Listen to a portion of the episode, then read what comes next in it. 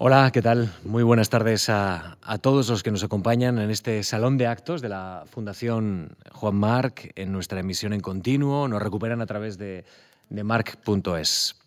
Hoy despedimos la temporada de, Memorias de la Fundación con una conversación que teníamos muchas ganas, la verdad, de, mantener en, esta fundación con una socióloga, con una pionera, con una científica social eh, muy interesante. Hoy en Memorias de la Fundación está con nosotros María Ángeles Durán. Profesora Durán, ¿qué tal está? Estupendamente, encantada de estar aquí. Gracias de verdad por, por atendernos y por, y por aceptar nuestra invitación. Más allá del desastre humanitario, de el desastre humano, familiar, económico que está generando la pandemia desde el punto de vista de un sociólogo, como cada crisis, entiendo que esto es un terreno muy relevante para observar la sociedad. Eh, ¿A usted también le ha despertado desde el punto de vista científico la pandemia un interés, señora Durán? Um, sí, me ha despertado, pero en lugar de, un sueño, de una pesadilla, ¿no? más o menos, porque ha sido duro, pero ha sido un laboratorio como normalmente no tenemos acceso. Tanta gente de repente sufriendo algo que no estaba previsto. Sí, ha sido un enorme, enorme laboratorio social. Mm, ¿Un laboratorio para, para demostrar lo mejor y lo peor que tenemos? Sí, creo que en todas las crisis sale lo mejor y lo peor y a veces no por donde te lo esperas. Y en este caso, lo mejor, en su opinión, ¿qué, ha sido de, esta pandemia o de la respuesta de la sociedad a esta pandemia? Yo creo que lo mejor ha sido mm, que se han reforzado en muchos casos los vínculos en los grupos pequeños, en las familias. Creo que eso ha sido lo, lo mejor. Y lo peor, cierta desorganización y yo creo que darse cuenta de que mm, hacer unas políticas eh, sanitarias y sociales coordinadas con 17 autonomías ha sido muy complicado. Nadie estaba preparado para, para una pandemia, pero probablemente tendremos que empezar a pensar que, esta sociedad tiene que estar preparado para un reto de, este, de, esta magnitud a partir de ahora. Pues los epidemiólogos y los virólogos no paran de decírnoslo, así que yo no entiendo nada, pero si, si por ejemplo, Margarita del Val dice que sí, que, que hay que estar preparados porque habrá más, pues me lo creo, habrá más y sería mejor que estuviésemos pensando ya en la próxima. Margarita del Val, una compañera del Consejo Superior de Investigaciones Científicas, ¿no? Sí. Entiendo que los pasillos a veces eh, ustedes se cruzan. No, porque estamos en edificios que no, que no, que no nos vemos. Eh, en todo caso, me decía, em, el impacto en, núcleos muy pequeños.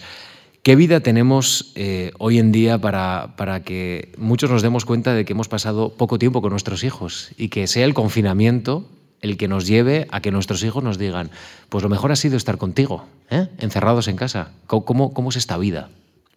Sí, vamos corriendo, estamos muy pendientes de las actividades que son fuera de casa. No, siempre ha sido para bien. ¿eh? También eh, los índices de violencia dentro de los grupos pequeños han aumentado mucho. Y por ejemplo, nos ha bajado el índice de divorcios, pero en cambio nos ha subido mucho el índice de violencia, de modo que eh, cuando la situación era buena, pues eh, se ha hecho mejor, pero en algunos casos que era mala, se ha empeorado mucho. ¿Y, no ha aumentado la natalidad tampoco? No, porque yo creo que en España en estos momentos la natalidad es bastante libre, ¿no? O sea, es, es una natalidad pedida, solicitada, y tiene mucho miedo todo el mundo. Al principio se tenía, yo creo, más miedo a que pudiera, en caso de una gestación, tener alguna complicación. Y después yo creo que es el miedo económico fundamentalmente. Miedo a, bueno, cuesta mucho dinero sacar adelante un, un niño, ¿no? Y mucha gente se ha asustado. Ya antes era muy baja, de todos modos. ¿Y, este país puede soportar una natalidad tan baja desde el punto de vista sociológico? Es decir, ¿cree usted que, tiene futuro, eh, si, si, no nos tomamos en serio, que hay que aumentar la natalidad como en otros países? Pues eh, vamos muy mal. Tenemos un déficit de algo así como 0,8 niños por mujer solamente para que la población que ahora hay se mantenga.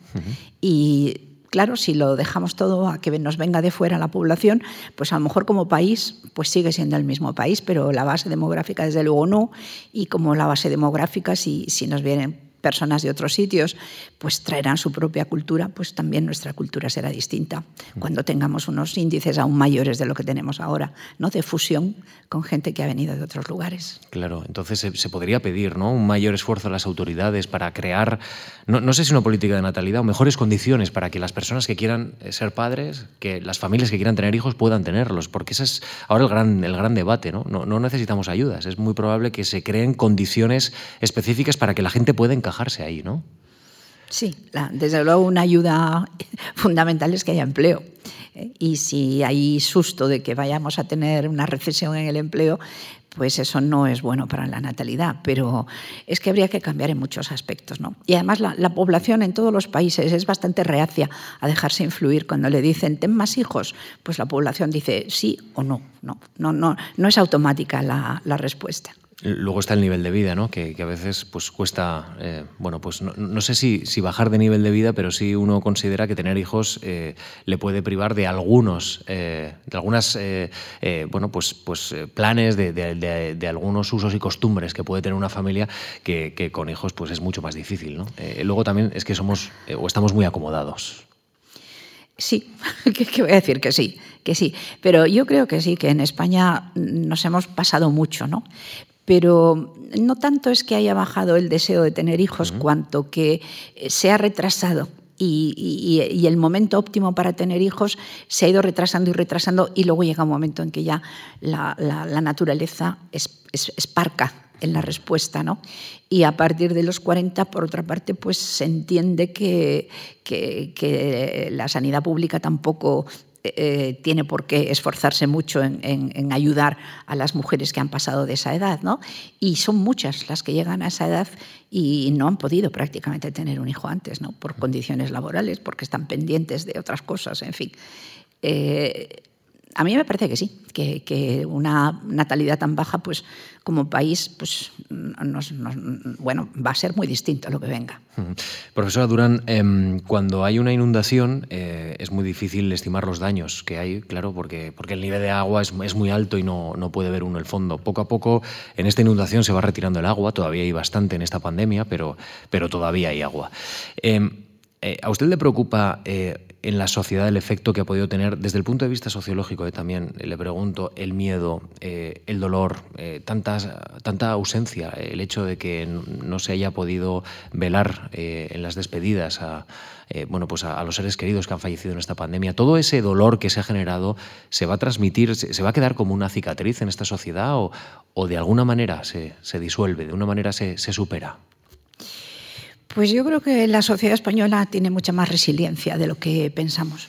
Y el otro día justamente publiqué un artículo eh, en el que, se llamaba La fortaleza de los mayores, porque mm, al principio de la pandemia todo el mundo, mm, digamos, bajó mucho en, confort confort psicológico, ¿no? Eh, había mucho miedo, había mucho dolor, eh, todo esto de las despedidas sin ningún tipo de acompañamiento de los enfermos, especialmente en las residencias, fue tremendamente doloroso. Pero las encuestas, por ejemplo, una encuesta del INE que eh, se hizo hasta julio del 2020, después se han hecho otra serie de encuestas después y ha cambiado muchísimo, a mejor. O sea que el impacto inicial fue efectivamente una cicatriz importante, pero después ha habido sobre todo por las personas mayores, que en ciertos aspectos les han afectado menos de, contra lo que pudiera parecer. ¿no? Ha habido una recuperación de, ganas de vivir, someterse a una disciplina de la distancia, de la higiene, del no ver a otras personas. Y, bueno, hay algo tan sorprendente, además hay una encuesta de Gallup en 95 países en que sale que la salud, el estado general de salud de la población mejoró durante la pandemia. y eso quiere decir dos cosas. Por una parte, que la gente se cuidó y dejó de hacer cosas, pues no sé, cómo eh, quedarse hasta muy tarde tomando copas mm, buena parte de la población por lo menos. Entonces mm, hubo una conducta mm, más, más prudente de cuidado de la salud, pero además el miedo de lo que es la que te puede venir encima si, si te enfermas, hizo que la gente valorara más lo que tenía, aunque no fuera una salud perfecta. ¿no? Yo al principio creí que eso solo había pasado en España y no, me encontré con que la encuesta de Gallup ha pasado en todas partes. Y además los grupos que más han sufrido con la pandemia y también es, es, interesante, ¿no? Resulta que en Estados Unidos, en otros muchos países, han sido grupos pues mujeres jóvenes, eh, gente que, de edad intermedia que tenía miedo de quedarse sin empleo, de que su negocio quebrara. En fin, ha habido un patrón bastante, bastante universal. Hay un elemento que, une la preocupación de, María Ángeles Durán eh, a lo largo de toda su carrera, que es la investigación sobre la desigualdad. Eh, uno puede, si le interesa más la de género, tiene muchos estudios sobre, sobre género, pero, pero también sobre clases sociales, sobre la economía de los cuidados, en fin, la desigualdad, como un gran elemento que también perjudica a, una perjudica una democracia. ¿Usted cree que eh, de esta crisis este país va a salir más desigual y por tanto también podemos pensar que institucionalmente puede haber ahí una falla que hay que cuidar? ¿Cree usted que esto es un riesgo ahora mismo en nuestro país? Mm, sí, en nuestro país y en, probablemente en, todos. ¿no? Yo no sé de ningún país que haya aprovechado o le haya servido para la pandemia para mejorar en, cualquier indicador de, igualdad. Sí, sí. Mm, y además eh, es peor de lo que nos de lo que podemos ver, porque creo que eh, va a perjudicar a mucha gente que no es bien observada por, las, por los indicadores, por las encuestas, por las estadísticas. ¿no? Por ejemplo, yo creo que eh, a los inmigrantes que estaban en una situación irregular administrativa les ha perjudicado mucho. La gente que, que cobraba no un salario, sino propinas, primas, en fin, este otro tipo de cosas que no se reflejan también, también les ha hecho mucho daño. De modo que sí, creo que que, el impacto en la desigualdad es mayor de lo que vemos con la mayoría de los indicadores que trabajamos. ¿Cree usted que, la desigualdad se podría reducir si, si, consideramos como un elemento fundamental del estado del bienestar la llamada economía de los cuidados, que, que usted también promueve con mucha fuerza? Una reflexión integral sobre aquellas personas que están dedicadas también al cuidado y que en muchas ocasiones no aparecen en las estadísticas, están en las zonas oscuras y en muchas ocasiones también no tienen ningún tipo de prestación pública. Lo hacen en sustitución también del propio Estado? Me encantaría dar una respuesta optimista, pero mm. mi respuesta es muy pesimista, porque cuando Naciones Unidas eh, en el año 95, en la Conferencia de la Mujer de Pekín, eh, sacó un documento que lo firmaron todos los países, que se llamaba la Plataforma de Acción, dijo que estamos haciendo mal el análisis eh, socioeconómico y el análisis macroeconómico porque no se estaban incorporando a los métodos de análisis eh, indicadores que midiesen el trabajo no remunerado, que sobre todo lo hacen las mujeres. Con la pandemia Además, hay, por ejemplo, ONU Mujeres ha hecho un estudio en varios países, pero además hay muchísima información sobre ello. Para las mujeres la pandemia ha sido tremenda y hay muchas mujeres que sencillamente, si antes iban así de cabeza, ¿no? ya con la pandemia ya ha sido que ya no se podía más, ¿no? y están renunciando a empleos, han, tenido bajadas en la productividad, incompatibilidad manifiesta. Y yo no soy muy optimista, porque cuando, como, consecuencia de esta conferencia de Naciones Unidas, eh, em, se empezó a hacer en España y en otros muchos países las encuestas de uso del tiempo, lo que ha parecido es que hay una enorme e invisible cantidad de tiempo que se dedica a cuidar. Cuidar en el sentido más amplio de la palabra. ¿no? Y la pandemia lo que ha hecho es aumentar todavía más la necesidad de, tiempo de cuidado. Y yo no creo que la economía española, por ahora al menos, eh, sea tan productiva como para poder generar unos recursos extras que, vayan a parar a sufragar el cuidado. ¿no? Entonces, ¿quién va a poder pagar cuidado? Si, no, si el cuidado no se paga, bien sea cuidado privado a través del mercado, que cada cual lo pague de su bolsillo, o bien sea cuidado que lo ofrezca la administración pública, el Estado, pues si no hay ese cuidado externo, ¿quién lo va a hacer? Pues probablemente lo que va a suceder es que retrocedamos muchos años en la situación de las mujeres y que asuman una carga porque no es suficientemente productiva la, economía como para generar unos excedentes con los que pagar ese cuidado. Desde luego es, uno de los elementos, uno de los em, bueno, retos sociales, pero también uno de, los límites de su investigación científica más sugerentes, ¿no? porque nos coloca colectivamente ante un gran reto que que yo no sé si hemos asumido, probablemente, eh, con, con, la profundidad que tiene, pero sí, desde luego, con, con eh, bueno, pues con algunos de los indicios que nos estamos dando cuenta, por lo menos muchos de las nuevas generaciones, de que esto tiene que cambiar, o por lo menos tenemos que ir eh, acompasando ¿no? un reconocimiento público a, eso y, de alguna manera también introduciendo al, en el ámbito del, del Estado, de, los cuidados ¿no? y, esa reflexión.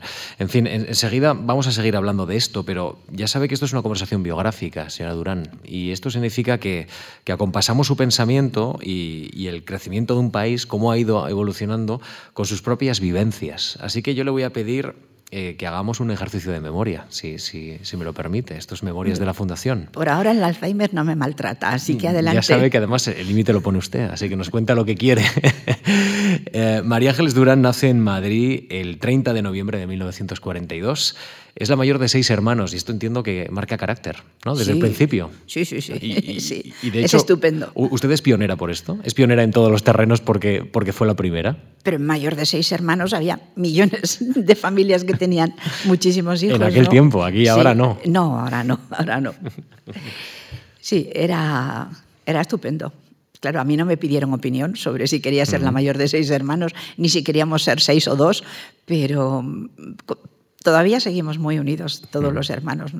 Nos vemos con, con, frecuencia y es uno de los valores que ha habido en mi vida. Claro, porque aprender a comprender una familia numerosa no sé si es como comprender una sociedad. Una familia numerosa es casi un mini mundo, ¿no? Con posturas muy plurales sobre las cosas, discusiones evidentes, hay que llegar a pactos. Eh, es, es un buen terreno de juego, un buen ejercicio. Sí, Creo que sí, creo que sí, porque bueno, da mucha compañía, ¿no? Esos pactos salen de un modo bastante espontáneo, bastante, bastante natural. Su padre era ingeniero industrial y procedía de la provincia de Cáceres. Eh, usted pertenecía a una familia de clase media. ¿Qué, ¿Qué, recuerda de su padre? Mi padre murió cuando yo tenía 17. Entonces yo me llevaba muy bien con mi padre. Mm, le tenía admiración. Uh -huh. Y mi padre, durante la guerra, eh, había perdido un pulmón, había tenido tuberculosis. Y él pensaba que se moriría probablemente joven, como de hecho sucedió, se murió con, bueno, no es que fuera muy joven, 50 años tenía cuando murió. Y siempre quería que los hijos fuésemos eh, labrándonos por nosotros mismos un, un, camino, ¿no? Entonces nos insistía muchísimo en, en, que estudiáramos y que trabajásemos y que, bueno, que, que, que fuéramos nosotros por nosotros mismos. Por ejemplo, eh, si yo tenía al día siguiente un examen de matemáticas y había algo que no entendía y quería que él me ayudase, o bueno, que tenía que hacer deberes, no, no, no jamás me daba el resultado. Siempre me llevaba, retrocedíamos hasta el punto en que yo sí que sabía ahí qué es lo que había que hacer y, y me estimulaba para que por mí misma acabase. A veces eso significaba que en lugar de tardar cinco minutos tardábamos dos horas, que también tenía su coste, pero bien. A mi padre con él, por ejemplo, hablé de biología, las cosas de cómo viene un niño al mundo y cosas de estas, pues eh, fue mi padre quien de modo muy espontáneo, una vez que íbamos a ver a, a un primito recién nacido, pues nada, era, era en ese sentido un hombre bastante moderno. Y, y qué, qué, qué, duro, entiendo, ¿no? Con 17 años y, y, la primera de seis hermanos, también poder o tener que ocupar un espacio, aunque no sea evidentemente el mismo espacio que el de un padre, pero, pero sí eso, e, ese gran, eh, esa gran ausencia hay que ocuparla de alguna manera en el día a día, ¿no? Y ahí entiendo que, que, su madre ocupó un papel muy relevante. Se puso a la familia a la espalda, como se dice, y ahí encontró también ese valor de la, me imagino, de la mujer en tiempos de crisis, ¿no? Que, que, que saca fuerzas donde no tiene. Sí, Tenía, tenía fuerza, tenía fuerza, pero um, mi padre murió en septiembre y en octubre mi madre decidió que ella se quedaba en Extremadura y los niños nos íbamos todos a, a Madrid, los seis, ¿eh? y ella se quedaba eh, llevando una pequeña almazara que formaba parte del patrimonio que tenía mi padre en Extremadura. ¿no? Ella no sabía nada, no, no distinguía en toda la vida de casada me dijo que no había sido capaz de distinguir el trigo de la cebada y de la avena y que tampoco distinguía muy bien un mulo de un caballo y que apenas se quedó viuda rápidamente distinguía perfectamente todo lo que necesitaba todo lo que necesitaba distinguir y nada, se levantaba de noche para ir a la almazara, en fin, y así estuvo pues hasta que el pequeño tuvo 18 años. Es decir, que, que también tuvieron una experiencia en Madrid dura, ¿no? La familia. Bueno, sobre todo era durante la época de la aceituna claro. y de la molturación de la aceituna cuando mm. ella no estaba. Mm. teníamos una empleada de hogar que había sido ya empleada de hogar con mi bisabuela. O sea, en la época de mi bisabuela sería una criaturita como pasaba antes, ¿no? Y que estuvo en mi casa hasta que murió. Y, ella en parte era la jefa de la casa, ¿eh? en buena parte. Era ese tipo de relaciones antiguas que ahora ya no, no se comprenden siquiera. Pero, y en parte vamos, lo tengo muy claro. Yo pude estudiar bien, dedicándome sin problemas a estudiar todo lo que quisiera, en primer lugar por mi madre, que fue la que se sacrificó quedándose en Extremadura, que ya no era de allí. Y, pero también eh, la, Tata Amparo, la Tata Amparo, que tenía un genio, uff, qué genio tenía. Pues la Tata Amparo también fue muy importante para que yo pudiese para que yo pudiera estudiar. Y ahí empezó a ver también la, importancia de la economía de los cuidados, ¿no?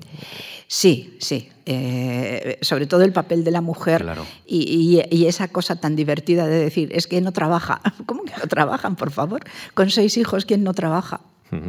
Bueno, em, María Ángeles estudia bachillerato aquí al lado, en el colegio Nuestra Señora de, Loreto, en Madrid. Eh, enfrente, otro colegio de mucho prestigio, el de El Pilar, como símbolo de la educación. Que no me han tirado bolas de nieve los del Pilar. Eh, eso le iba a preguntar, porque un colegio femenino, colegio masculino.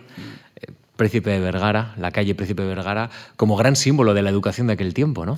Sí, solo que se llamaba de General Mula. Efectivamente. y era un donde como del colegio salíamos por, por edades a horas distintas, entonces las madres que iban a buscar a, niñas, en mi caso, de distintas edades, pues... Eh, se reunían muchas veces porque no daba tiempo de volver a casa, total que se quedaban, se hacía buen tiempo, se quedaban en el boulevard esperando a que, a que salieran del colegio. Y mi madre ahí hizo un grupo de amigas muy importante que cuando luego se quedó viuda, fueron un grupo que, que le ayudó muchísimo. ¿Tenían relación con el colegio de, de frente? Yo no tenía demasiada. Lo que más me acuerdo es de que eh, en días de nieve estaban los chicos esperando para tirarnos bolazos. Y también, bueno, lo, que había mucha leyenda urbana, ¿no? Se decía que había pasadizos subterráneos, en fin, todo tipo de historias. Ingresa en la universidad, comienza dos carreras, Derecho y Políticas, aunque finalmente acaba abandonando Derecho. Eh, ¿Por qué pierde la batalla el interés por el derecho y por qué gana la sociología, María Ángeles? Uy, si lo cuento no va a parecer muy serio. ¿eh? Si lo cuento no sé yo cómo va a quedar la cosa. Mira, mira yo estaba haciendo políticas ¿eh? Y nos convalidaban bastantes asignaturas con derecho. Entonces había gente que estaba haciendo las dos carreras simultáneamente. Y yo tenía mucha energía y me sobraba hasta tiempo. Pero lo más importante de todo es que eh, como teníamos esa situación familiar, en cuanto acababa el curso nos íbamos a Extremadura. Y entonces resulta que yo tenía un novio en Madrid.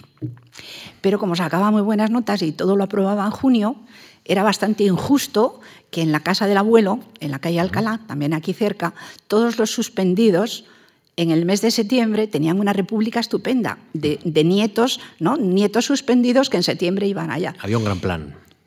Bueno, por lo menos estaba, estaba más divertido que estar eh, el cuarto mes seguido en, la casa de, Extremadura, cuando se tiene 18 o 19 años. ¿no?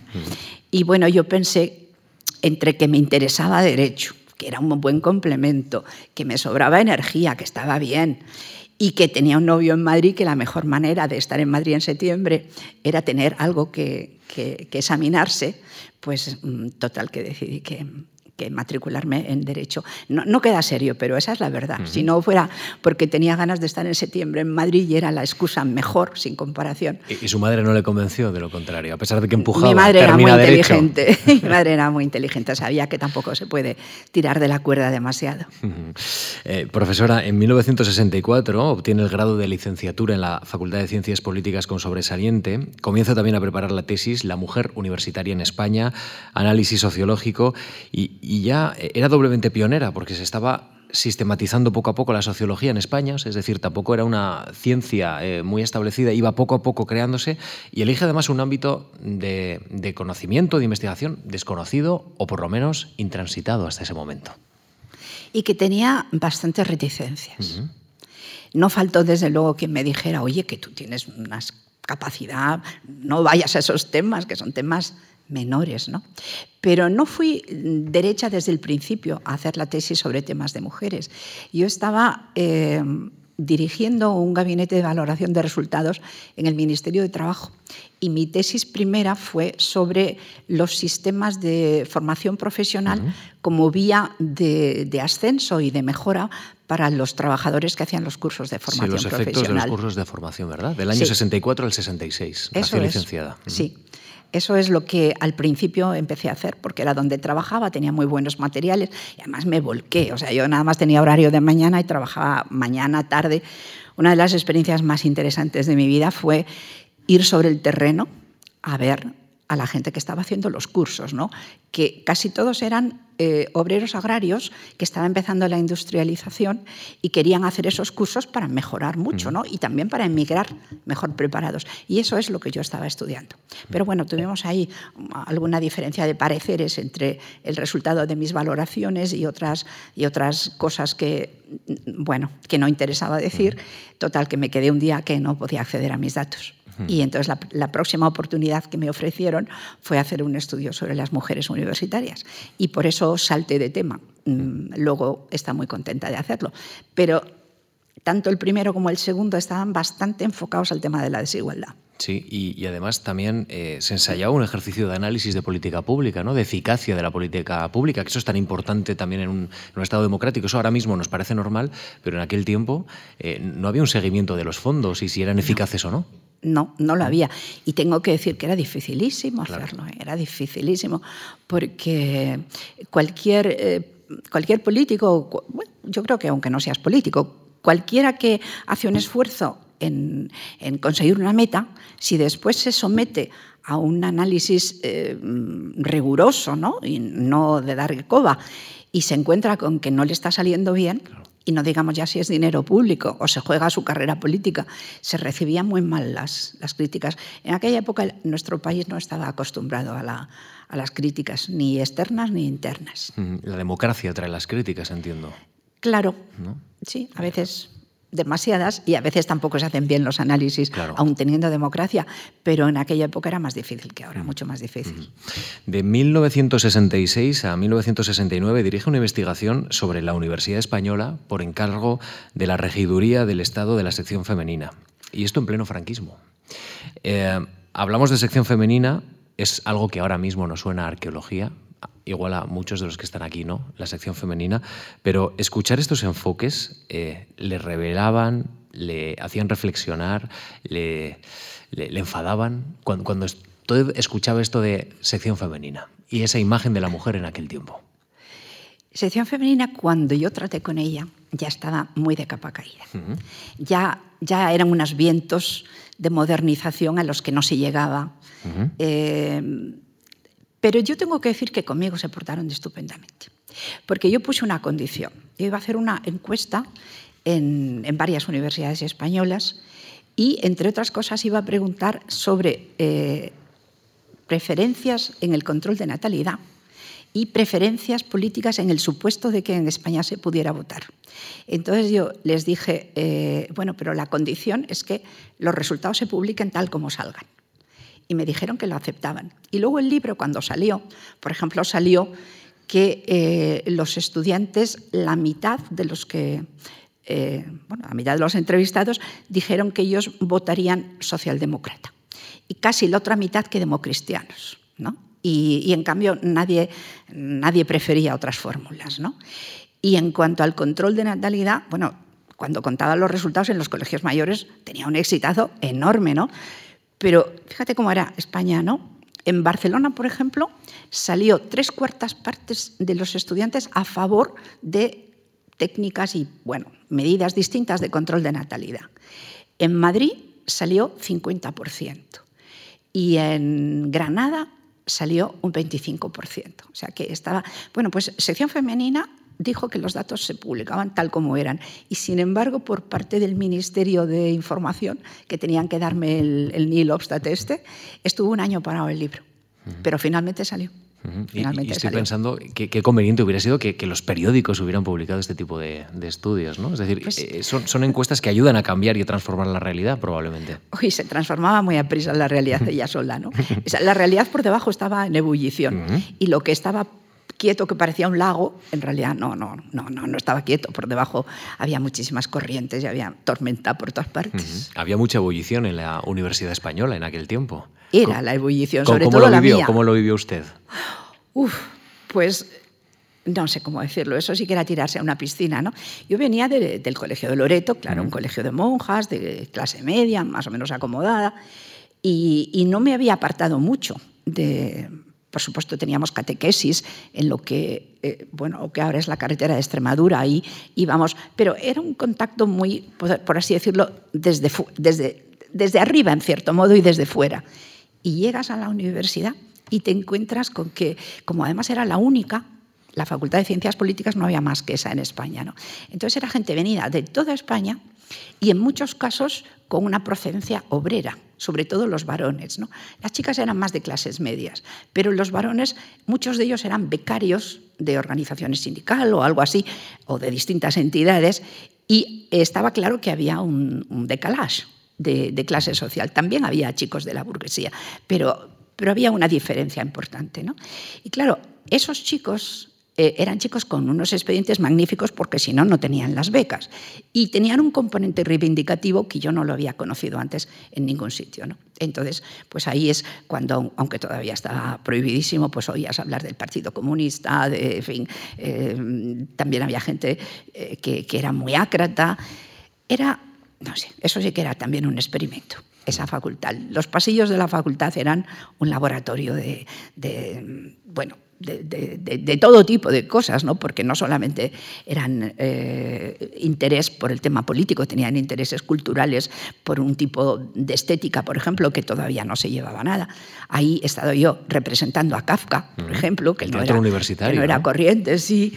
En fin, eh, fueron unos años como que de repente se abren todas las ventanas del mundo y, y, y, algo que no sabías casi que existía, te lo encuentras allí. Y no solo es que te lo encuentras, que existe, es que además te das cuenta de que tiene muchas cosas buenas. ¿no?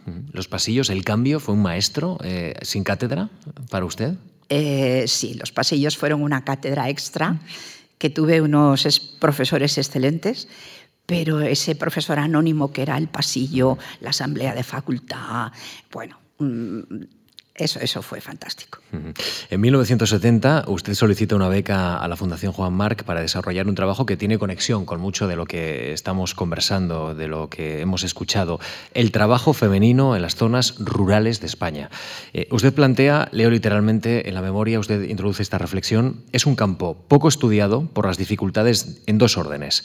Las cifras del trabajo femenino no son fiables y añade, y introduce además una complicación. Se entiende que disminuye el prestigio social del marido y amenaza la pérdida de beneficios fiscales en el hogar. Pues ya eh, sabe más la fundación que yo de, de, lo que, de lo que pretendía hacer en aquel momento. Uh -huh. Sí, el trabajo rural siempre se conoce mal en todas partes. ¿eh? Se conoce mal porque hay una parte muy importante de autoconsumo.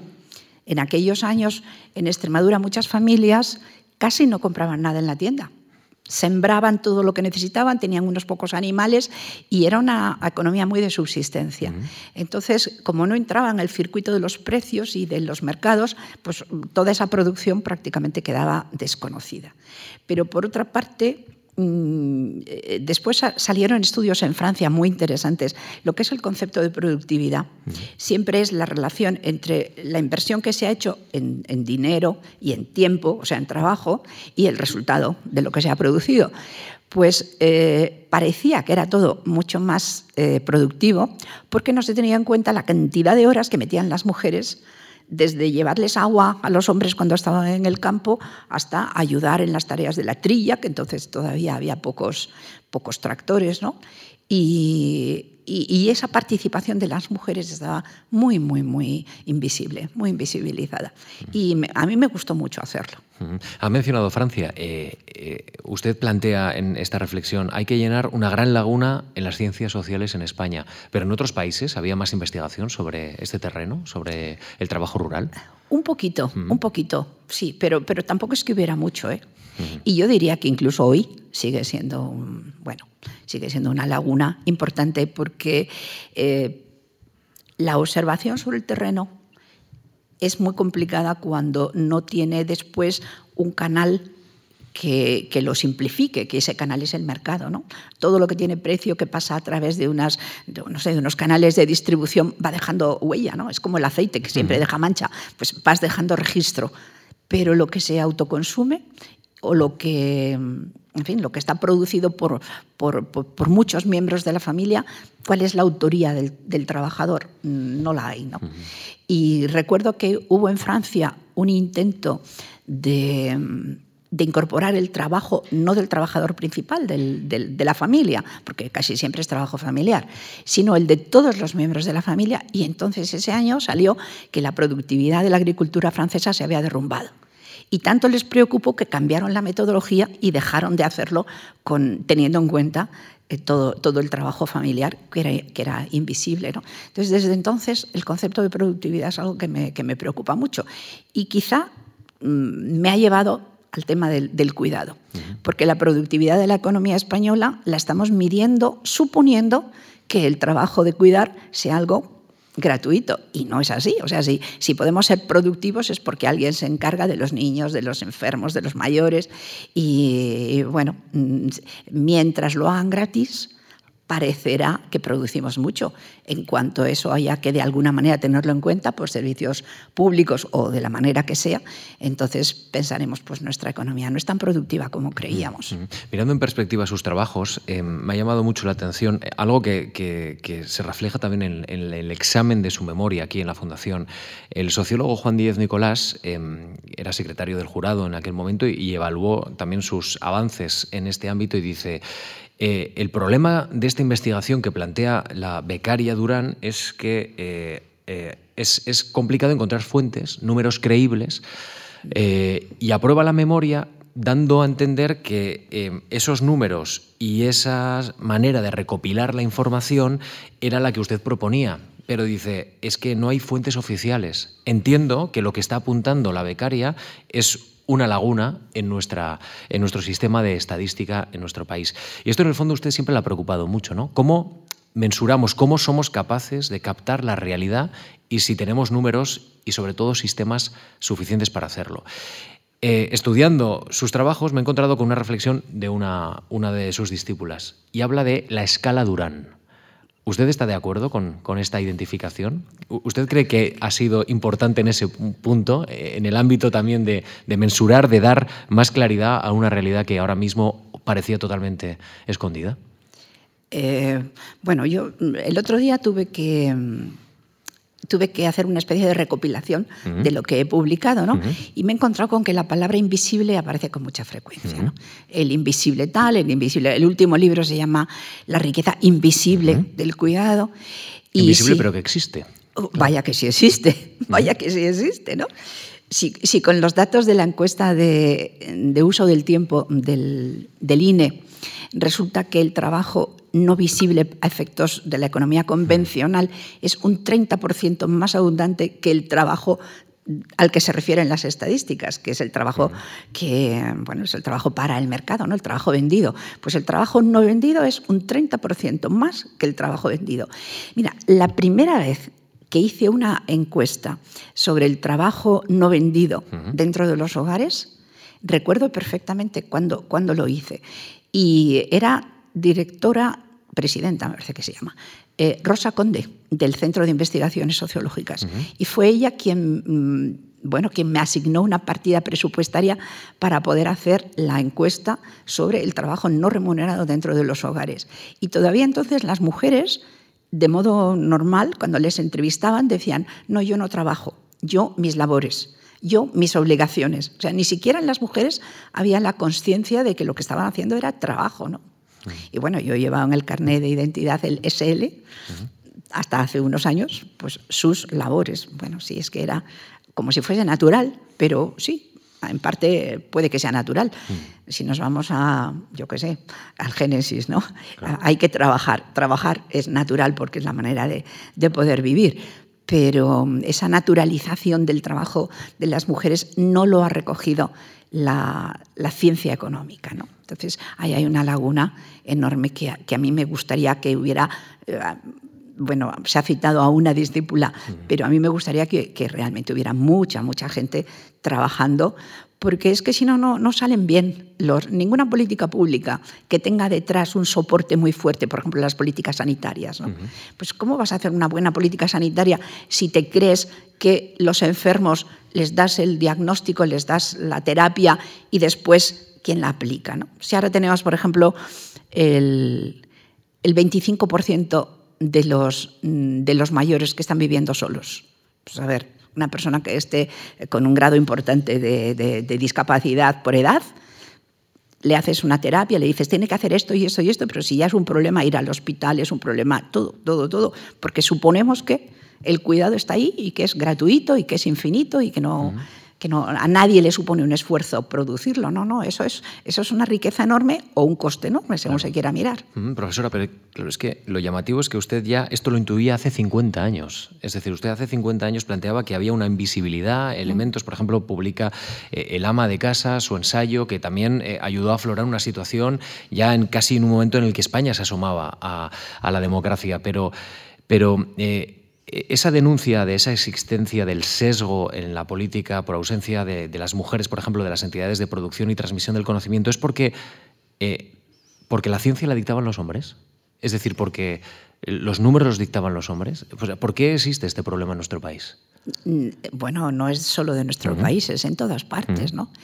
Sí, eh, es que las mujeres hemos estado excluidas de la producción formal de, de cultura y de ciencia si, yo todavía he tenido prohibición, lo he vivido yo misma, ¿no? Por ejemplo, yo no he podido ser juez, aunque hubiera querido. Y no podía ser algunas otras cosas, no muchas, ya no me tocaban muchas, pero históricamente ha sido mucho. Entonces se ha ido produciendo un sesgo. La, ciencia que, nosotros conocemos, a mí me gusta mucho poner la, imagen del árbol de la ciencia, ¿no? que es un arbolito que parece que es muy simétrico y todo cargado de frutos. No es nada simétrico, es un arbolito en el que la mitad de las posibilidades le han estado cercenadas por lo menos lo que tiene que ver con el género. Y yo creo que la incorporación de las mujeres a la ciencia eh, significa que van a traer preguntas nuevas.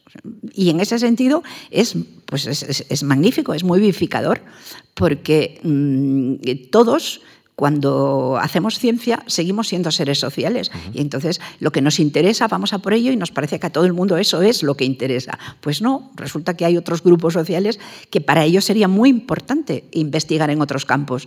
Y, no te das cuenta a menos que esas personas estén ahí presentes y digan, bueno, es que... Cuando, cuando usted eh, entra en la cátedra y es, se convierte en la primera mujer eh, en ser catedrática de sociología de este país, ¿usted siente que, ha alcanzado un hito, que, es importante para que otras mujeres puedan hacer lo mismo que usted? ¿Usted, usted cree que, bueno, que, está bien ser pionera en este país? Mira, eso de, que se es pionera es algo que sobre todo te enteras 20 años después. ¿no? no, no, hay ese sentido de protagonismo histórico, es demasiado. eso, eso está lo que sientes es un alivio inmenso de que por fin no tienes que hacer más oposiciones. ¿no? Eso, eso, es una cosa. Por ejemplo, yo engordé 16 kilos preparando con las oposiciones. Hay otras personas que cuando me dan hasta envidia, recuerdo un, un colega nuestro que, que cuando fue a, las oposiciones de cátedra estaba delgadito, delgadito, delgadito. Y en cambio a mí, cuando tengo que pasar por una etapa mala, lo que me pasa es todo lo contrario. ¿no? Encima al, delgadito le compadecen y al que ha ganado kilos parece que es que ha estado nada, tumbado la bartola. ¿no? Pero... Eh, no, no, esa sensación de, de, protagonismo histórico, pues no, no la he tenido, no la he tenido nunca. A veces incluso me parece que están hablando de otra, ¿no? Pero, es un alivio muy grande, ¿no? Piensas con lo que me ha costado y por fin ahora me puedo, me puedo tranquilizar. Porque en otras cosas no, ¿no? Pero en las cátedras sí que estaba muy, muy regulado. O sea, primero eras un ayudante. La primera vez que, me dieron un, así con, el sello, ¿no? Pues mm, me costaron más los, eh, las pólizas que tenía que poner en el certificado que lo que yo ganaba en todo el año en la universidad. O sea, ese fue mi primer... Y encima encantada y agradecida, porque que te ofrecieran así una, una ayuda, eh, debía ser yo ayudante de ayudante de ayudante, ¿no? Después, pues nada, vas, vas, mejorando y ya, cuando acabas con la cátedra piensas, ¡guau! Ahora ya se acabó. Pero bueno, entonces debía tener yo 40 y, 40 y muy pocos y desde los 40 y muy pocos hasta los, me da un poco de pena decir los años que tengo, pero en fin, hasta los 78 que tengo hoy, pues eh, en realidad he tenido mucha más libertad, pero no he podido dejar de, seguir planteándome metas. ¿no? Eh, la cátedra es una meta, digamos, administrativa, pero cuando has conseguido esa, entonces te abres a nuevas metas posibles. ¿no? Y algunas de esas las consigues y otras no. De modo que siempre sigue habiendo ahí una bolsa de cosas que no has, que no has conseguido. El día que estás optimista piensas, pues otras vendrán o otros vendrán que lo, que lo conseguirán. Algo he ayudado a abrir, abrir un poquito las ventanas. Claro. Eh, Sabe que me, me, ha llamado la atención también, en 1975 usted participa en México en la conferencia de Naciones Unidas sobre, sobre la mujer. Ahí intuye que los problemas que, que, usted planteaba ya en ciencias sociales en España y en Europa, por lo que ha comentado también, eran problemas globales, eh, eh, que, que, que la preocupación sobre el ámbito de la mujer también tenía que extenderse a una preocupación global dentro de, del sistema de Naciones Unidas? Claro, Claro, fue, fue, interesantísimo. Hoy, e, ese viaje para mí, tengo mucho contacto con México. Además fue la primera, ¿verdad? Declaración sí, de la fue la primera, del año fue la de primera mujer. conferencia. Pero en México estaba en una situación muy complicada, ¿no? Y, y se volcaron con, con, con todas las que íbamos llegando. Por parte de la sociedad mexicana había en algunos sectores un rechazo tremendo. ¿no? Es la única ocasión en mi vida en que me han llamado ese insulto tremendo que se les dice a las mujeres y fue allí, por supuesto no me conocían de nada, pero era congresista y había un sector muy machista, muy, muy retrógrado, uh -huh. que pensaba que cualquier mujer que, que, fuese a una conferencia sobre derechos de las mujeres, más o menos, pues tenía que ser un, una arrastrada. ¿no? Y, y lo que para mí fue un estímulo muy interesante es que todas las delegaciones de todos los países que estuvieron hablando del trabajo de la mujer estuvieron hablando del trabajo pagado. Entonces, cuando volví a España, volvía en ese sentido con la cabeza revuelta, ¿no? Y llamé a unos amigos que tenían una editorial pequeña y les dije, si en dos meses te escribo un libro pequeñito sobre el trabajo en casa de las mujeres, ¿me lo publicas? Y me dijeron, sí. Pues no sé si tardé dos meses o dos y medio, pero el librito salió y es el libro que se llama Crítica Política de la Economía Doméstica, sobre las amas de casa. Y luego lo tradujeron enseguida eh, en, Brasil y, y, bueno, pues me dio la posibilidad de ir a Brasil, tratar con grupos que estaban creando núcleos de estudios de la mujer en diversos países. Por aquellas fechas, poco después, estuve en otra conferencia muy interesante en Copenhague, uh -huh. donde yo tenía una preocupación intelectual, mira que yo no soy historiadora, pero yo tenía la preocupación de que mm, los periodos históricos no los hemos vivido igual hombres y mujeres.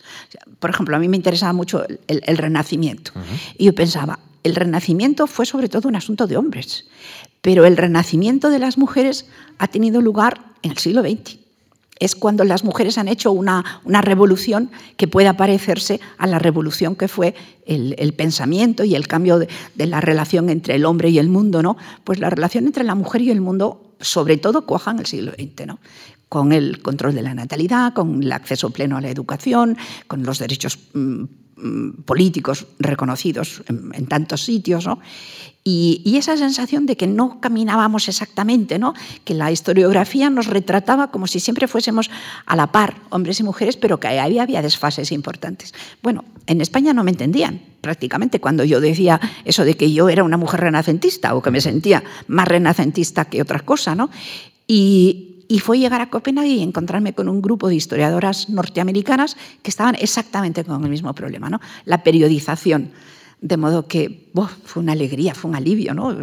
Encontrar que, que, eran preocupaciones intelectuales y sociales que estaban produciéndose simultáneamente en muchos sitios. -huh. La beca postdoctoral de la Comisión Fulbright eh, le permite especializarse en, social, en socialización diferencial de género y desigualdades sociales en el Institute for Social Research de la Universidad de Michigan. Y, y, entiendo que esto también es un elemento importante ¿no? en, en, su formación. También salir al exterior, estar en Estados Unidos, eh, en una universidad puntera. ¿no? Ahí también eh, cruzan muchas ideas que, que, entiendo fueron muy provechosas para su trayectoria. Vamos a ver, fueron provechosísimas y costosísimas. Costosísimas. Uh -huh. Porque ese novio por el que yo quería venir a, a Madrid ¿eh? y en septiembre, los septiembre, sí. pues ese también estaba eh, en aquella época mm, intentando ir a Estados Unidos, ¿no? y también consiguió una beca Fulbright. Que por cierto, nadie nos preguntó si teníamos novio, nada más nos preguntaban si, si estábamos casados y si teníamos responsabilidades familiares. Entonces, él por su lado y yo por el mío, eh, sacamos cada cual la, la beca Fulbright. Entonces, él se marchó primero y él quería que nos casáramos para irnos. Y mi madre me dijo, Ángeles, haz lo que quieras, pero eres la mayor de seis. Tú verás. Llamó a mi responsabilidad como diciendo, tú ya estás empezando a trabajar, pero todavía tienes muchos hermanos pequeños. Piénsatelo si es el momento en que tú puedes dejar la familia y marcharte de España. Entonces yo lo, retrasé, lo retrasé. Entonces, bueno, pues esas cosas. Tienes el novio en, Michigan, tú estás en, Madrid, es complicado, estás trabajando. Y, bueno, pues finalmente, finalmente sí que fui, a, fui allá. Pero mira qué curioso, eh, cuando estábamos allí, un día nos llega una carta diciendo que se han enterado de que somos, eh, de que somos mm, matrimonio y que eso va contra las reglas, contra las reglas antinepotismo y que cuál de los dos quiere renunciar. No dijeron que sea la chica la que renuncie, pero nos dijeron cuál de los dos quiere renunciar a, una cantidad que no era muy alta, no, no se podía vivir con lujos de, estudiante, ¿no? vamos, de, visitante. Y, recuerdo que yo alegué, alegué, alegué, le dije, no, no, mira, yo, por ejemplo, es que no leo el mismo periódico que él, porque tenemos intereses distintos. Y si, y si, y si no hay dinero para que cada cual compre su periódico, pues tendremos forzosamente que leer los dos el mismo periódico. En fin, hice un alegato y dijeron que nunca habían visto tan bien un alegato tan bueno y, no me quitaron, no, no me quitaron, no, no nos quitaron todo lo que se supondría que nos tendrían que haber quitado, no, nos quitaron nada más la mitad. Pero sobrevivimos, sí, sobrevivimos. En la eh, actualidad, podemos decir, es catedrática de Sociología, pero desde 1987 es profesora de investigación de Ciencias Sociales en el CSIC, en el Consejo Superior de Investigaciones Científicas. ¿Por qué el Consejo es importante para este país y especialmente para el ámbito de la sociología? Lo, relacionamos mucho ahora mismo con las vacunas, ¿eh? estamos hablando mucho de las vacunas, pero también tiene un, elemento muy importante en el ámbito de, las ciencias humanas. ¿eh? Yo creo que en el, en el Consejo ha habido, ha habido épocas, ¿no? Eh, fueron importantes recién creado el Consejo, pero tenían una orientación ideológica muy clara. O sea, el Consejo nació en la época en que nació, en los frontispicios del edificio principal de Serrano, pues allí lo ponía, cuál era el objetivo, y después eh, ha pasado unos años de, declive en el área de, las ciencias sociales.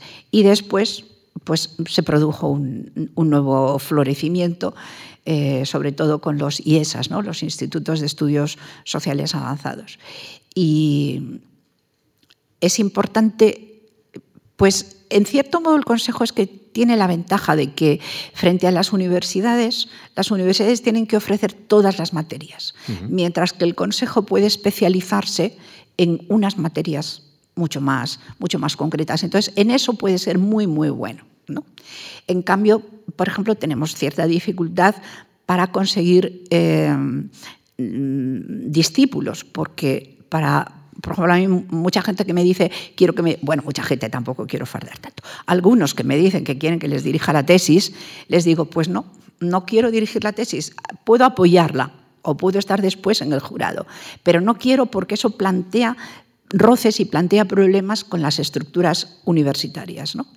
Entonces, eh, eso para muchos eh, compañeros míos es, una pena, ¿no? porque si estás en la universidad tienes como, por así decirlo, una descendencia intelectual casi garantizada, porque van pasando por ti curso tras curso los estudiantes, y en cambio en el Consejo no tenemos esa, esa generación inmediata que va detrás y que lógicamente es quien te tiene que, que heredar intelectualmente. ¿no?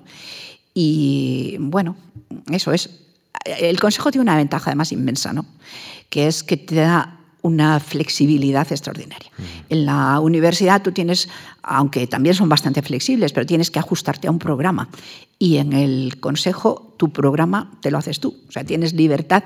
La universidad se supone que tienes libertad de cátedra, pero es una libertad relativamente condicionada. En el consejo tienes la libertad absoluta y hay quien hace buen uso y hay quien no hace tan buen uso, pero en su conjunto yo creo que sí que se hace un buen uso, a veces quizá demasiado fragmentario, pero por ejemplo ahora con la pandemia creo que ha estado muy bien que se ha creado una plataforma. Yo me he incorporado a esa plataforma en la que todo hay que decirlo, los que, los que más mandan son los del área, sobre todo al principio, son los del área de, la biología, de la, fin, de la bioquímica, todos estos, ¿no? Sobre todo porque al principio lo que todo el mundo estábamos desesperados era tratando de encontrar eh, eh, soluciones contra el coronavirus. ¿no? Ahora empiezan ya a ser muy importantes las aportaciones que estamos haciendo desde otras áreas en esa plataforma, porque claro, ahora ya llega el momento de eh, cuáles son el impacto en el trabajo, va a haber teletrabajo, se va a quedar, no se va a quedar, cómo están mm, las familias afrontando el tema de las deudas cuando se han quedado con el ERTE o se han quedado directamente con el negocio cerrado. En fin, mm, yo creo que ha sido una idea excelente. Y no lo sé, vamos, no, no quiero dar coba a mis jefes, pero yo creo que eso ha estado bien hecho. Es fundadora del Instituto Universitario de Estudios de la Mujer de la Universidad Autónoma de Madrid, doctora honoris causa por las universidades de Madrid, de Valencia, Granada, de La Rioja, Premio Nacional de Sociología y Ciencia Política, Premio Nacional de Investigación en Ciencias Jurídicas. Este es el reconocimiento de sus compañeros, que entiendo pues es es enorme, ¿no? Y, es, y, es, y uno se alegra, ¿no? Cuando, cuando ya además lleva unos cuantos años, ¿no? ¿Cómo no se va a alegrar? ¿no? Es, es, esto es sensacional vivirlo, ¿no? Sí, está muy bien. Está, está muy bien. A veces es que casi ni te lo crees, ¿no? Por ejemplo, cuando, cuando me dijeron que, que, iba de candidata al doctorado honoris causa por la Universidad Autónoma de Madrid, no me lo esperaba para nada, ¿no? Y... Mm, ay, ¿cómo se llama? Eh, Saramago, ¿no? Ese año se lo daban a Saramago. Y recuerdo que me fui al acto de Saramago para aprender, ¿no? Para ver, bueno, en el supuesto de que mi candidatura triunfe, a ver cómo se hace esto. Y claro, Saramago hizo una, una, ceremonia con un discurso maravilloso. Dije, Ángeles, no le llegarán ni a, los zapatos, pero bueno, a ver qué haces. Y, y, en La Rioja, por ejemplo, se lo habían dado a Vargas Llosa había sido el primero que se lo habían dado y me estuve estudiando su discurso. Y en La Rioja, por ejemplo, que no conocía a nadie. Dije, pero, pero, ¿por qué se acuerdan de mí? ¿no? Sí, se lo agradezco mucho. En, en, Valencia y en Granada sí que conocía a gente, pero tampoco me lo... Es, bueno, es que eso no te lo esperas, porque entre otras cosas, como el riesgo de que no salga es muy alto, yo creo que la gente es prudente y solo te lo dice cuando ya está andado la mitad del camino. ¿no? Acaba de publicar La riqueza invisible del cuidado innovaciones necesarias en el análisis económico y sociológico. Y ya por último, ¿qué le está interesando eh, a María Ángeles Durán? en qué está ahora mismo poniendo también énfasis, visión, mirada para publicar en los próximos días, meses, quizá años? Ay, estoy agotada. Estoy agotada porque ha sido frenético lo de, lo de... Desde que empezó la pandemia, por una parte me ha matado en el sentido de que yo viajaba prácticamente todas las semanas y casi, bueno, no una vez al mes, pero con mucha frecuencia iba a América ¿no? o a otros países. ¿no? Entonces, por una parte, de repente, de un día al siguiente, o sea, yo vi las primeras mascarillas en, el, en, Chile, en el aeropuerto. Allí ya llevaba el personal eh, eh, mascarillas en enero del, del 20 y cuando llegué a Madrid todavía no llevaba nadie mascarillas. Bueno, ese fue mi último viaje. A partir de ahí, confinamiento y entonces he tenido que hacerme un pelín más experta en, las webinares, ¿no? Ah, claro. Que al principio, pues ahora ya me he comprado una silla para estar más alta a la altura de la pantalla, en fin, ahora... Pero, pero claro, con el tema del cuidado, la verdad es que se acuerda de mí mucha gente y ha sido agotador. Y además yo, me dicen que es que soy demasiado blanda y que no sé decir que no. Total, que, que ahora mismo bueno, me ha costado a las 4 de la madrugada trabajando en un artículo que tengo que entregar sobre eh, los mayores y la pandemia, donde tenía, mm, mm, bueno, he pasado mm, bueno, muchísimas, muchísimas horas buscando la información empírica. O sea, las tres encuestas que ha hecho el CIS, que eran en oleada, más la siguiente, más la europea que ha hecho el INE, más todo, todo. Y cuando tengo todos los datos encima, me doy cuenta de que no me interesan los datos, sino que lo que me interesa es una reflexión más profunda sobre el propio sentido de la vejez y los límites de la libertad y las posibilidades de la tecnología. Estuve, por ejemplo, en, en noviembre en un seminario interesantísimo, multidisciplinar, donde había biólogos, ¿no? hablando, por ejemplo, de la maternidad como una posibilidad a los 60 y más años, ¿no? porque ahora eso es posible, o los orgánulos, que, significa que están creando en laboratorio una especie de mini riñones y mini corazones, y cuando seamos muy mayores, yo, mm, no, ya no me va a tocar a mí, pero bueno, pues eh, te funciona mal esto y te pueden poner un orgánulo de estos, que lo hacen además a partir de células madre, en fin, bueno, los ojos se te ponen como platos, ¿no? De ver por dónde es posible que sea la, vejez de aquí a unas décadas, ¿no? Y, la reflexión sobre qué significa envejecer, cuáles son los límites en la reconstrucción del cuerpo que nos puede ofrecer la, tecnología, pero también cuáles son los límites económicos de la sostenibilidad. yo, creo que no es sostenible nuestro sistema. Desde luego, cuando ayer estaba precisamente viéndolo, en España eh, las primeras jubilaciones fueron voluntarias y fueron en 1908. Luego tardó pues, como una década en convertirse en obligatorio un seguro contra la jubilación. Pero en cualquier caso, ayer estaba buscando precisamente los datos exactos. En 1908, el que llegaba a 65 años todavía tenía una esperanza de vida de vivir 10 años más. Pero es que hoy una mujer que llega a los 65 la media es que le faltan 23 años. Y si es un hombre, 19. Con todo lo que hemos tenido que ahorrar durante los años que estemos trabajando, tenemos que pagarnos después esos 23 años. Entonces, si empiezas a trabajar con 20 años o con 25, te vas con 65, suponiendo por hacerlo fácil, que fuera mm, que entrases con 25 y te vas con 65, has estado 40 años. Pero si vives 90, tienes que haber producido en esos 40 años suficiente para devolver a la generación siguiente lo que puso la generación anterior para ti hasta que entras a trabajar y para vivir tú mismo todos los años después en que ya estás expulsado del, mercado de trabajo y no salen las cuentas. O sea, no, salen las cuentas de ninguna manera. Aun suponiendo que no estuvieras 40 eh, años, que estés 45, si vives 90, Quiere decirse que en los 45 años que estás en el mercado de trabajo tienes que producir para pagarte todo lo que necesites en esos 45 años y en los otros 45 en que estás fuera del mercado de trabajo. Eso significaría que teníamos que apartar, por así decirlo, de lo que producimos por lo menos la mitad para garantizar todos los años que no estemos. De modo que el tema de la sostenibilidad de las pensiones, pues, eh, ¿quién, y si no son sostenibles, ¿qué vamos a hacer?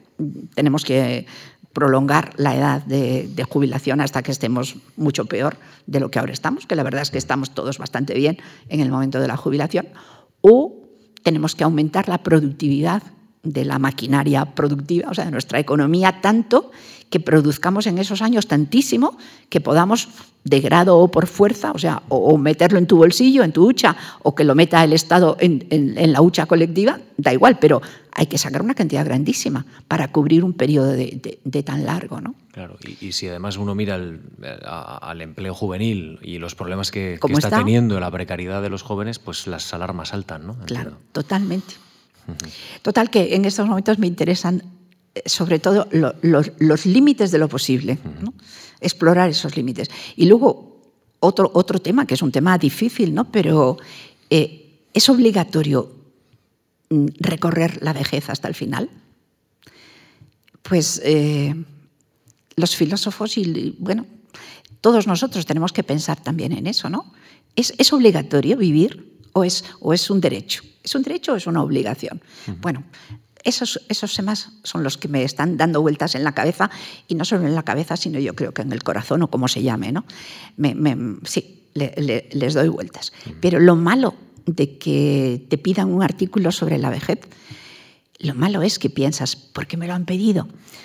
A lo mejor es que me han visto como alguien que lo sabe desde dentro, no solo desde fuera, ¿no? Y dices, ahí, ahí, ahí, ahí. Y, en fin, resulta que te das cuenta de que investigar desde fuera es relativamente fácil. pero investigar desde dentro o investigar tratando de encontrar un equilibrio en que, entre el objeto y el sujeto, cuando te das cuenta de que eres objeto y sujeto al mismo tiempo, por ejemplo, yo he hecho eso con el tema de las mujeres y me he sentido muy cómoda. Al mismo tiempo era sujeto que estudiaba y era objeto que estudiaba. Pero si es en temas tan complicados como el de la vejez, no me gusta nada esa, esa, esa, esa justaposición ¿no? y esa, la, separación de, de, papeles. ¿no? Ahora me estoy estudiando a mí misma o estoy estudiando a los otros. ¿no? O sea, los que envejecen son los otros, yo no envejezco. Bueno, ese, ese, ese separar entre la investigación desde dentro y la investigación desde fuera me está costando mm. mucho. Ha dejado tan alta la conversación que no quiero formular otra pregunta para no eh, mancillar o para no perjudicar esta última reflexión que creo que define a la perfección eh, la mirada de nuestra invitada, de, María Ángeles Durán. Eh, le conocimos en 2014 aquí en la Fundación en una sesión palpitante precisamente hablando de, envejecimiento. Terminamos hoy la octava temporada de Memorias de la Fundación en, la MARC y, no creo que la pudiéramos terminar mejor. Así que María Ángeles, gracias por estos minutos de conversación, gracias de verdad y, ha sido un placer volver a coincidir con usted ¿eh? y, gracias, gracias por su trabajo y gracias también a, todos ustedes por, por, este silencio tan respetuoso con el que nos han escuchado, a los que están también en, en sus casas o en los dispositivos móviles o los que nos recuperan, María Ángeles, porque ahora ya somos parte del tiempo, conversación a saber cuándo la recuperan. ¿eh? Eso, esto es lo importante. Gracias de verdad. Gracias. Ha sido un placer.